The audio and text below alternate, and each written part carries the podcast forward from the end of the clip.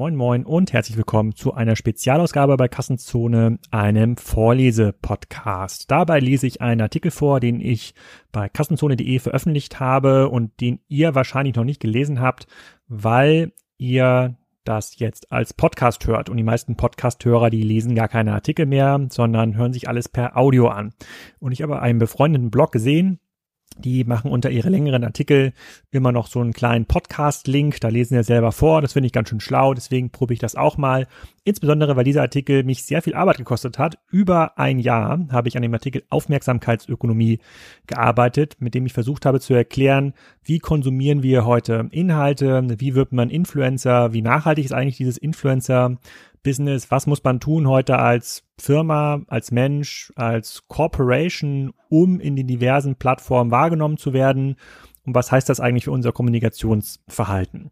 So, ich versuche das jetzt mal vorzulesen. Das ist, glaube ich, seit dem Start des Podcasts, wo ich das schon mal gemacht habe, vor drei, vier Jahren, äh, ist das schon vier, fünf Jahre her. Deswegen äh, ist es vielleicht zwischendurch ein bisschen awkward. Vielleicht kom kommentiere ich auch den ein oder anderen Abschnitt, äh, den ich selber geschrieben habe. Aber ihr könnt heute keinen Gesprächspartner erwarten. Also legen wir mal los. Aufmerksamkeitsökonomie. Den, Artikel habe ich geschrieben am 13. Mai beziehungsweise veröffentlicht. Angefangen habe ich den zu schreiben Anfang 2019, nachdem ich mein Instagram-Experiment beendet habe. Dazu gleich mehr. Imagine they delete Instagram and boom, you're not a model anymore. Dieses und ähnliche tiefgründige Zitate füllen die sozialen Medien, Instagram eingeschlossen.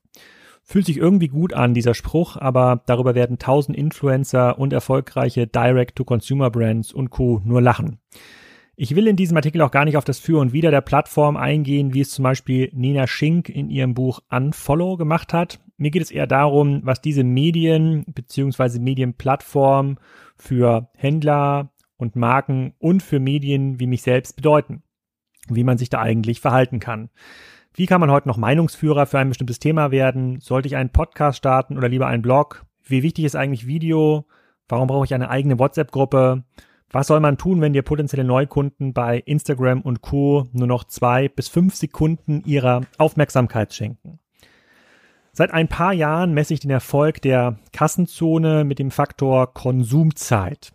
Wie lange, wie intensiv und wie oft verbringt die Zielgruppe mit den diversen Formaten Zeit? Je mehr Zeit verbracht wird, desto besser ist das für die Aufmerksamkeit für meine Themen. Wenn man dafür eine Formel sucht, dann wäre das so etwas wie die Aufmerksamkeit ist das Ergebnis von der Zielgruppe, die ich erreiche, mal der Zeit, die diese Zielgruppe mit meinen Inhalten verbringt, mal der Intensität des Konsums. Je intensiver und ablenkungsfreier Content konsumiert wird, desto besser. Fünf Minuten Podcast-Konsum sind aus meiner Sicht wertvoller als fünf Minuten Insta-TV. Ist ja klar. Im Podcast wird man nicht durch andere Inhalte abgelenkt, während man bei Insta wahrscheinlich noch einen zweiten Scream irgendwo ansehen kann und vielleicht nur liest oder ähm, das so ohne Ton zum Beispiel hört. Je stärker die sozialen Plattformen werden, desto eher muss ich als Content-Anbieter dort für die Aufmerksamkeit der Nutzer zahlen, in Form von Geld oder Zeit. Warum ist das eigentlich so? Kapitel 1 soziale Medien sind keine News-Kanäle. Ein Blick zurück führt uns ins Jahr 2008, das Jahr, in dem Twitter und Facebook in Deutschland langsam relevante Größenordnung erreicht haben. Twitter hatte sich sehr früh als Medium präsentiert, das es den Nutzer einfach gemacht hat, externe Quellen zu teilen, zu kommentieren und in Form von 140 Zeichen eigenen Content zu erstellen. Ich kann mich noch an die Flurgespräche im Büro erinnern, in denen Twitter für Neueinsteiger als eine Art SMS, aber online und jeder kann mitlesen, vorgestellt wurde. Das ist rückblickend totaler Quatsch. Aber so ist das eben, wenn man mit Analogien für PowerPoint-Folien erzeugen muss. Und das musste ich damals. Ich musste PowerPoint-Folien malen, um dem Vorstand, meinen Direktor, andere Kollegen von neuen Online-Konzepten zu überzeugen, beziehungsweise zu erklären, was bedeuten die im E-Commerce. Schließlich ist der ein oder andere Online-Shop eines Multi-Channel-Händlers auch eine Art Online-Filiale. Auch das ist Quatsch, aber das wissen die meisten Hörer hier natürlich. Facebook hingegen hat 2008 schon versucht, selbst zur Content-Plattform zu werden. Und das über das Konzept der Gruppen gepusht. Für jedes Thema gab es eine Gruppe und wir dachten damals mit 100.000 oder gar mit einer Million Gruppenteilnehmern werden wir bald reich. Quasi wie ein sehr großes Forum, nur auf Facebook. Auch totaler Quatsch, wie wir heute wissen, aber so war das vor grob zehn Jahren eben. Aufmerksamkeit gab es mit etwas Facebook SEO quasi geschenkt. Obwohl beide Medien ihre Eigenarten hatten, haben die Medienschaffenden, wie zum Beispiel Zeitungen oder eben ich mit Kassenzone.de auf diesen Plattformen geblickt, wie wir damals auch das RSS-Protokoll gesehen haben. Ich habe hier übrigens noch einen ganz spannenden Artikel verlinkt, den müsst ihr dann äh, in den Podcast-Show Notes mal anklicken. Die Geschichte des RSS-Protokolls, extrem cool für alle diejenigen, die damals auch den Google Reader installiert hatten. Es ging also darum, neue Wege zu finden, um unseren Content unter das Volk zu bringen. Uns ging es beim Verständnis von Kanälen immer nur ums Senden von Informationen, um die damit generierte Aufmerksamkeit in unserem eigenen Kanal zu lenken.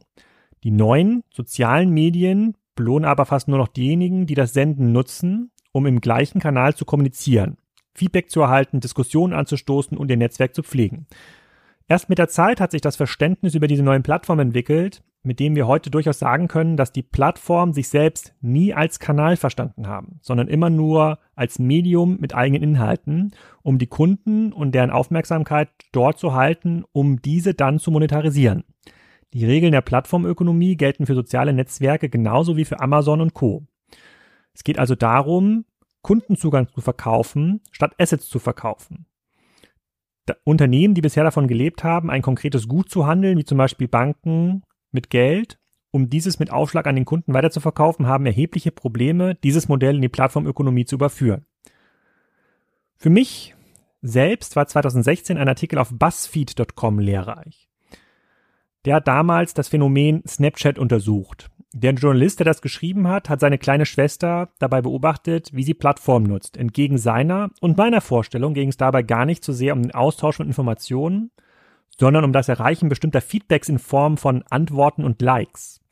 Die Verbreitung von Informationen war komplett nebensächlich. Das Anstoßen von, in Anführungsstrichen, für uns relevante Diskussionen ebenfalls. Ich zitiere, I just need to mention this. While I was talking to Brooke, das ist die Schwester, she mentioned that she has 700 unanswered text from just today. Brooke is usually the first person to look at anything I post on Snapchat. I confirm that she is on there all day. Der Autor hat auch nach der Geschichte noch versucht, bei Snapchat erfolgreich zu werden. Es hat leider nicht funktioniert. Für mich war seine Beobachtung bahnbrechend und es hat sich auch gedeckt mit dem, was ich damals probiert habe bei Snapchat. Ich habe es nicht verstanden. Ich habe es nicht geschafft, diese Feedback-Loops zu erzeugen, die Brooke erzeugt hat. Und sie waren für mich auch nicht relevant. Kapitel 2. Wir können die Medien verstehen, aber deshalb können wir sie noch lange nicht bedienen. Eine Hürde beim Verständnis der neuen Medien ist sicherlich unser Alter. Im Vergleich zu Snapchat ist Twitter ein Netzwerk alter Männer und Frauen. Auf Twitter dürfte die Eintrittsbarriere für uns, für die Teilnahme an Diskussionen vergleichsweise gering sein. Halbwegs intelligente Menschen können dort mit etwas Übung sinnvolle oder eben weniger sinnvolle Inhalte hinterlassen. Lernen, wie man retweetet und man eigenen und wie man einen eigenen Thread aufbaut. Altersgerecht eben. In den letzten Jahren konnte man auch durch diverse Seminare lernen, wie man letztendlich auch auf den neuen Kanälen erfolgreich sein kann. Eines der dort immer wieder gezeigten Beispiele, auch von mir, ist der Instagram-Account von Gary Vaynerchuk. Ein B2B-Super-Influencer, der seine eigene Marketingstrategie permanent in Form von diversen Videos und Text-Bild-Postings reproduziert. In einem 86-seitigen Marketing-Deck, auch verlinkt im Artikel, lässt sich das nachlesen. Er fasst die Strategie selbst wie folgt zusammen. Personally, I create a ton of content. I publish a new episode every day on Gary V Video Experience, which is distributed on my YouTube channel, Facebook, Watch page, and Instagram TV. I then also have a daily podcast called the Gary V Audio Experience, which I distributed on my iTunes, Overcast, and Stitcher, among some other platforms. In addition to what I just mentioned, I continually post micro content that is distributed to my Instagram, Snapchat, LinkedIn, Quora, and many of my other social channels. Micro content is created from each episode and is used to drive awareness back to the original long form content. Long story short, I constantly creating and posting as much content as possible and in a way that is contextual to each platform. Der aufmerksame Leser wird hier merken, dass es gar nicht mehr um die Inhalte geht oder echte Diskussion und Feedback, sondern nur darum, maximal viel Aufmerksamkeit der Leser, Hörer und Zuschauer zu erlangen, um diese dann zu monetarisieren. Zum Beispiel, indem er Marketing-Seminare verkauft, die erklären, wie man zu mehr Aufmerksamkeit gelangt. Armin Müller hat das vor ungefähr zwei Jahren in einem Facebook-Post passend zusammengefasst. Ich zitiere. Zusammenfassung des legendären 86-seitigen Gary V Marketing Decks. Seiner Meinung nach ist das mindestens 10.000 Dollar wert. Jetzt mal alle für euch, was kann man daraus lernen? Erzeuge, erzeuge sogenannten Pillar-Content. Das kann ein langes Video sein, eine Aufnahme einer Keynote, lade es auf Facebook und YouTube hoch. Nimm die Audiospur und mach daraus einen Podcast. Dann mach aus dem Pillar-Content Micro-Content und dann deliver das Zeug auf ganz vielen Kanälen. Darauf liest dir die Kommentare durch und mach aus deren Inhalten weitere Micro-Content für ganz viele Kanäle. So machst du das jetzt, bis du 160 Millionen Dollar schwer bist, wie Gary Vee himself. Nicht zu vergessen, work your fucking face off, um in Gary Slang zu bleiben. Das hat Armin extrem gut zusammengefasst. Gary hat allerdings in einer Sache recht. Um auf einem dieser Medien erfolgreich zu sein, braucht es guten, einzigartigen oder unterhaltsamen oder edukativen Content und starkes Durchhaltevermögen, gegebenenfalls über Jahre. Wer das berücksichtigt, wird, wird Erfolg haben. Und wer hat schon zwölf Stunden Zeit am Tag über mehrere Jahre verbunden mit einer guten Idee? Die meisten von uns wollen Erfolg sofort und am besten ohne Arbeit. Wer es also nicht wie Gary selbst mit 10 bis 15 Stunden am Tag mit der Produktion von Content, Präsentation und der Management in sozialen Medien ähm, hat, er betreibt circa ein Dutzend Kanäle, der muss sich etwas anderes ausdenken. 2018 habe ich selbst ein paar Wochen damit verbracht, den at Supergraph Instagram-Kanal aufzubauen, guten Content zu produzieren. Das war für mich sehr lehrreich und in Summe kaum erfolgreich. Obwohl ich mir für das Experiment die kompetente Unterstützung von Elias Wiedes besorgt hatte. Der ist hier auch schon mehrfach im Podcast aufgetreten und dem gehört aus meiner Sicht die beste Social Agentur in Deutschland. Moon Idea. Die Art und Weise, wie dort Inhalte präsentiert werden, kommentiert werden und vor allem die Dauer ihrer, ihrer, Relevanz hatte mit all den mir bekannten Kanälen nichts zu tun. Abgesehen davon fühlt es sich für mich sehr seltsam an, im Instagram-Stil Videos aufzunehmen, um innerhalb von fünf bis neun Sekunden Zuschauer zu überzeugen, zu binden und zu konvertieren. Und fünf bis neun Sekunden ist noch Luxus, weil auch eine Folie von Elias hat gezeigt, dass die Aufmerksamkeitsspanne um neue Inhalte zu konsumieren und zu erkennen, permanent sinkt. Er hat eine Folie gezeigt, da steht drauf Attention Span of Millennials. Das noch circa zwölf Sekunden, während die Attention Span der Generation Z 30 Prozent kürzer ist, also nur noch acht Sekunden. Man hat also noch sehr wenig Zeit, um überhaupt Relevanz zu erzeugen.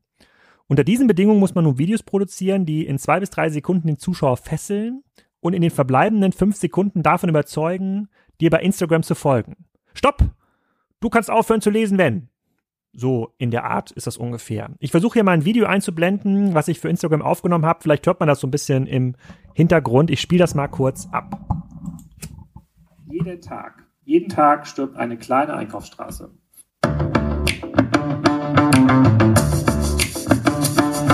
Amazon wächst aktuell pro Tag 150 Millionen Dollar. In Deutschland alleine wächst Amazon pro Tag im Vergleich zum Vorjahr ungefähr um 10 bis 15 Millionen Euro. Davon lassen sich natürlich viele Unternehmen inspirieren und sagen, wir wollen. Und so geht das jetzt weiter, mein kleines Video. Das ist ein paar Sekunden noch länger. Und das hat ungefähr 1000 Likes bekommen, was ja schon mal ganz cool ist. Aber hat mir das was gebracht? Hat das neues Geschäft gebracht? Wahrscheinlich nicht. Ich habe gelernt, wie man solche Videos produziert, welcher Aufwand dahinter steckt, auch immer up-to-date zu bleiben, auch immer neuen Jingle zu produzieren. Aber ich habe vor allem gelernt, dass es extrem viel Arbeit ist, als Influencer bei Instagram oder bei TikTok langfristig erfolgreich zu sein. Kapitel 3. Facebook ist in Anführungsstrichen noch nicht tot. Kaum etwas in neuen Kanälen nervt so sehr wie die ständigen Regeländerungen durch die Plattform eben noch goldene Strategien zur Reichweitengewinnung werden über Nacht durch die Interessen der Plattform zunichte gemacht. Das für meine Generation prägende Beispiel sind und waren die Facebook-Gruppen. In 2010 hatten wir gerade noch die unterhaltsamen Dicke Kinder sind schwer zu kidnappen Gruppen bei StudiVZ hinter uns gelassen, um zwischen 2011 und 2013 zu allen möglichen Themen Gruppen innerhalb des Facebook-Netzwerks aufzubauen weil man da als First Mover Dutzende Themen besetzen konnte und die organische Reichweite geschenkt bekommen hatte. Dachten wir. Mit der Professionalisierung des Facebook-Werbesystems war es dann aber schnell dahin mit der organischen Reichweite. Die Tausenden, Hunderttausenden, teilweise Millionen Mitglieder von diversen Gruppen konnten nicht mehr kostenlos erreicht werden. Nur noch Gruppen mit einer sehr hohen organischen Aktivität erzielten noch respektable Ergebnisse. Und das ist wieder anders laut den Aussagen im Netz noch immer so. Es fühlt sich bei Weipen nicht so intim und sortiert an wie in den großen Zeiten der Online-Form. Ich hatte selber so ein PHBBB-Forum zu meiner Studienzeit. Aber sie funktionieren. Zwar fühlt sich Facebook im Vergleich zu Instagram und Co. an wie Windows 95, aber für bestimmte Zielgruppen reicht es aus, es funktioniert und ist mit seinen Vor- und Funktionen für einige Nischen auch nur schwer zu ersetzen. Es funktioniert allerdings nur dann, wenn man den Content innerhalb von Facebook erzeugt, dort moderiert und vor allem die intern verfügbaren Dienste nutzt. Nur so akzeptiert Facebook die Existenz einer Gruppe. Wenn man es so macht wie ich mit der Kassenzone Facebook-Gruppe und nur Content teilt, ist die Reichweite irrelevant. Ende 2019 hatte ich das auch mal bemängelt. Aber so ist das in der Plattformökonomie. Spiele nach den Regeln der Plattform oder spiele woanders. Mittlerweile habe ich die Facebook-Gruppe mit über 10.000 Kassenzonen-Fans gelöscht. Ich erreiche dort keinen, keinen mehr. Facebook muss sich allerdings um uns keine Sorgen machen. Dank der Reichweite von Instagram, WhatsApp und Co. haben sie auch in, der, in Europa noch eine Menge Reichweite und der Facebook Messenger ist in den USA führend. Dort läuft es also noch mit dem Netzwerk der über 40-Jährigen. Vielleicht war es damals auch nicht komplett demokratisch geregelt im Internet, aber heute muss ein Medienanbieter schon sehr genau überlegen, wen er wo, wie lange erreichen will. Ü40-Jährige in Westeuropa, wahrscheinlich Facebook. Ü20-Jährige in Westeuropa oder unter 20-Jährige in Westeuropa, wahrscheinlich Face, äh, TikTok gerade. Gamer, Twitch vielleicht. Berufstätig und über 30, höchstwahrscheinlich bei LinkedIn. Verschwörungstheoretiker sehr stark bei Telegram und Facebook. Diese Einteilungen sind natürlich komplett subjektiv und bestimmt auch nicht ganz richtig, aber gemäß dieser Einschätzung müsste ich mit Kassenzone viel Zeit in Aufbau und Pflege in eine Kassenzone-Gruppe investieren. Dort sind wir, die potenziellen Empfänger, schön geklustert nach Demografien, Interessen, sozialen Parametern erreichbar.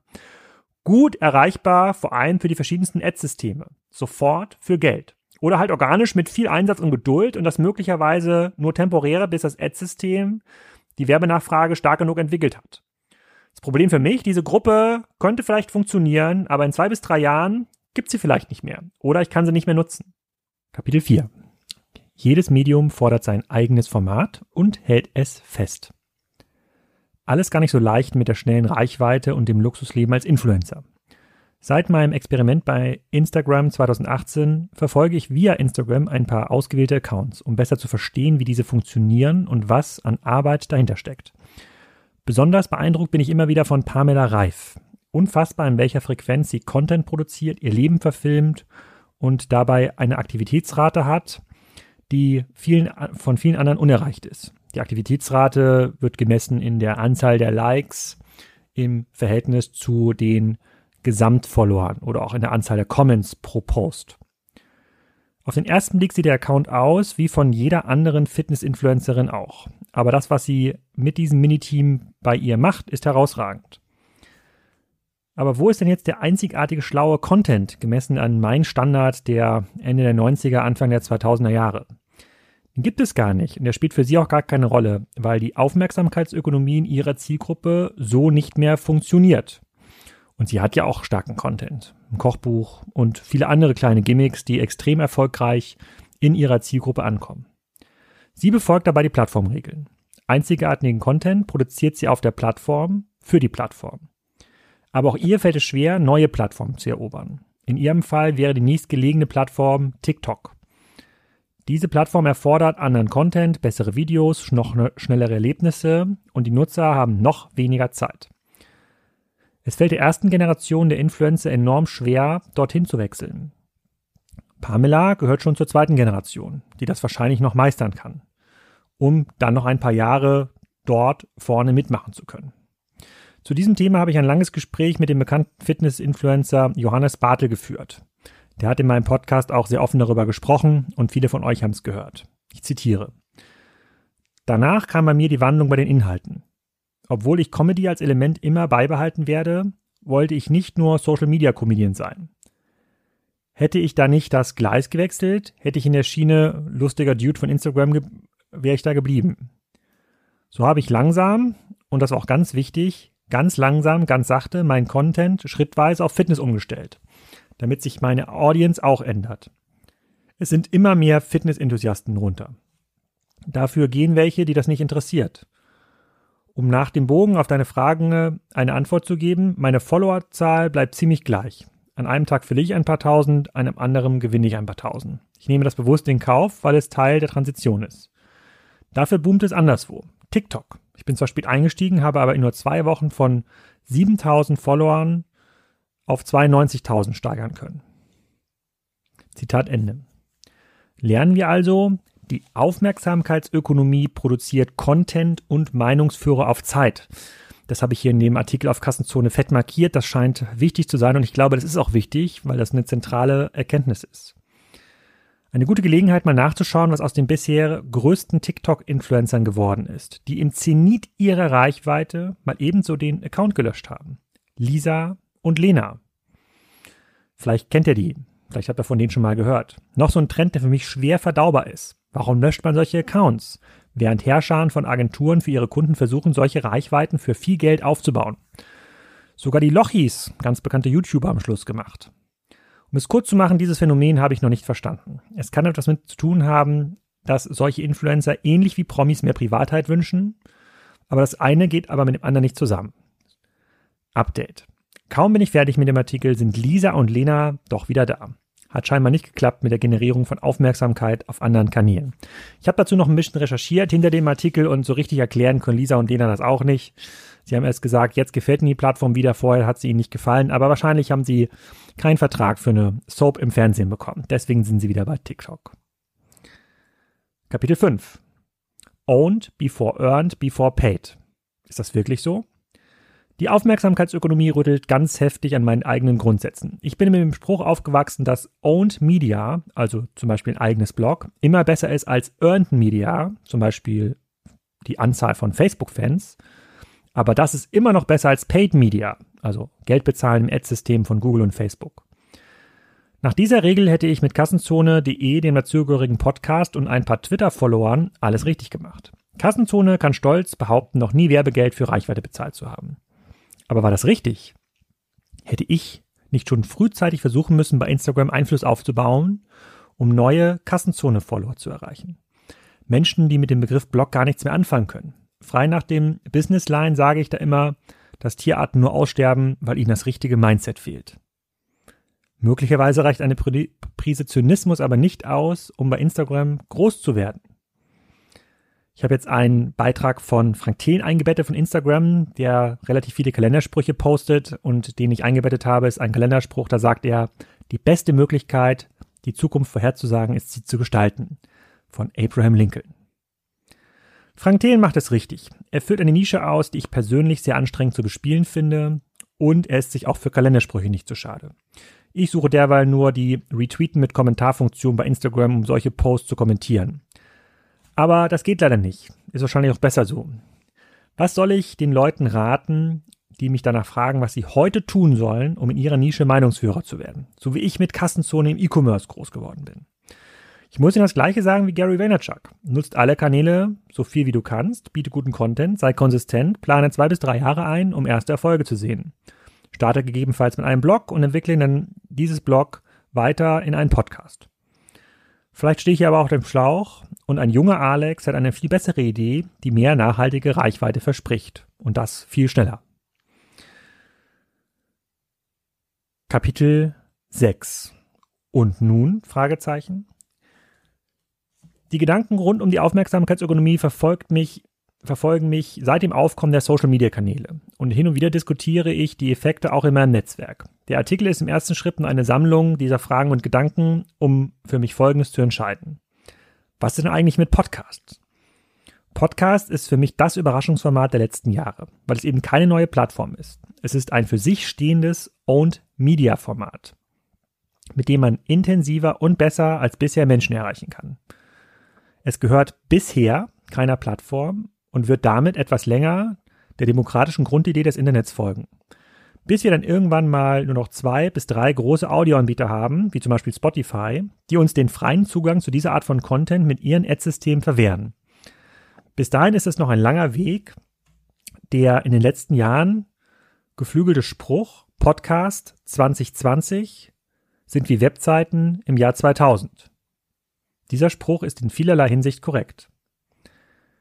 Die Formel Aufmerksamkeit ist gleich die Zielgruppe mal die Zeit mal Intensität wird mit keinem anderen Medium so optimal bedient und ist dabei so gut gegen Plattformen zu verteidigen wie andere Kanäle.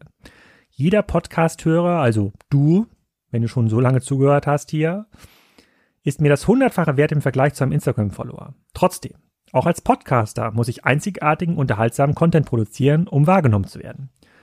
Außerdem sollte man viel Zeit mitbringen, sehr viel Zeit.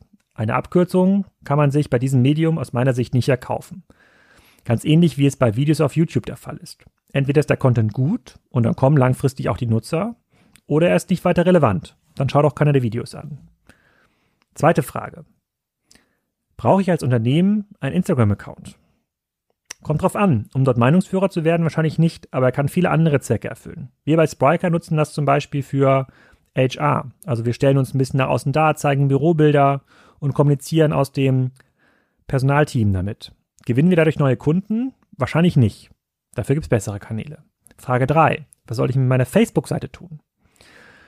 Wenn es läuft und die Nutzer aktiv sind, kann das eine super Plattform sein. Die Plattform ist aber nicht beständig und in ein paar Jahren gegebenenfalls nicht mehr für deine Nische da. Bis dahin nutze es, so gut es geht, oder lösche die Seite eben, wenn die organische Reichweite gleich Null ist, wie bei Kassenzone.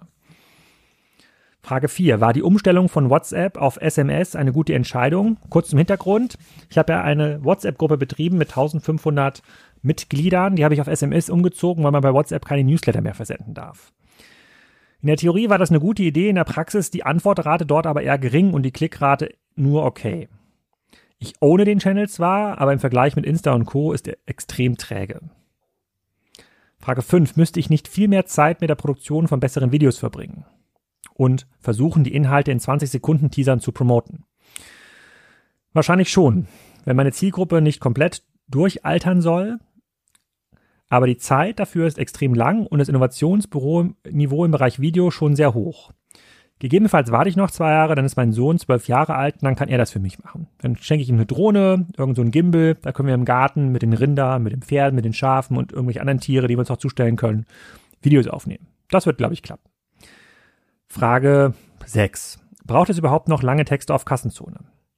So wie, so wie diesen hier, den ich euch vorlese, weil die meisten, die den jetzt bis zu Ende gehört haben, keine Lust mehr haben, den zu lesen. Zur Lesergewinnung wahrscheinlich nicht, aber um Leser zu halten, ja. Fünf bis acht Sekunden Aufmerksamkeit reichen nicht aus, um die Inhalte auf Kassenzone zu verstehen. In der Zeit haben die meisten Leute noch nicht mal die Überschrift verstanden. Aber ich bin hin und wieder hingerissen, die Überschriften zu modernisieren. Also statt kann man mit 100 Millionen Euro kleine profitable Plattformen kaufen. Lieber sowas wie dieser Verlagserbe mit 100 Millionen, wie dieser Verlagserbe mit 100 Millionen Euro den Nischen-E-Commerce in Osteuropa dominiert. Frage 7. Und was ist mit Instagram? Ich müsste wahrscheinlich meinen Content, die Videos, die Podcasts in kleine Teile schneiden, kommentieren, Kurzbeschreibung drüberlegen und, und so weiter, damit ich dort neue Leser gewinnen kann. So wie Gary das ja auch empfiehlt. Problem dabei, Sie bleiben bei Instagram und folgen mir wahrscheinlich nicht auf kassenzone.de. Aber es gäbe genug Möglichkeiten, um dort relevante Aufmerksamkeit zu generieren. Bis dahin, bis dahin folge ich vor allem eine Businessline, der mit zynischen Beiträgen die ganzen Motivationscoaches veräppelt. Ich habe ja einen Beitrag eingebettet in den Beitrag, in den Blogpost, der heißt, wenn es gut läuft, kannst du das Geld mit vollen Händen rauswerfen. Wenn es schlecht läuft, die Angestellten. So, das war der Artikel. Ich habe schon zu Ende gelesen. Es gab noch ein paar coole Kommentare zu dem Artikel. Ähm, viele haben sich bestätigt gefühlt, einige haben sich auch ähm, bedankt und fragen sich, okay, wie geht's jetzt eigentlich weiter? Was müssen wir alten E-Commerce-Berater, E-Commerce-Experten jetzt eigentlich tun? Ich glaube, es ist ein guter Auftakt und zwar für mich extrem hilfreich, das mal runterzuschreiben und zu strukturieren. Ich hoffe, es hilft euch ein bisschen weiter. Und der nächste Artikel, den ich vorlese, kann ich euch gleich verraten. Den habe ich nämlich heute gepostet per Kassenzone. Den muss ich man irgendwann mal vorlesen. Der heißt Die Zukunft des E-Commerce. Neun Dinge für Kunden, Händler, Hersteller und Marken. Der hat ganz viele Zeichen und auch Satzzeichen. Der ist lang zu lesen, wahrscheinlich so zehn Minuten. Den lese ich lieber vor für alle, die hier viel lieber das Ganze hören, statt sich selbst auf dem Blog das anzulesen. Vielen Dank, bis zum nächsten Mal.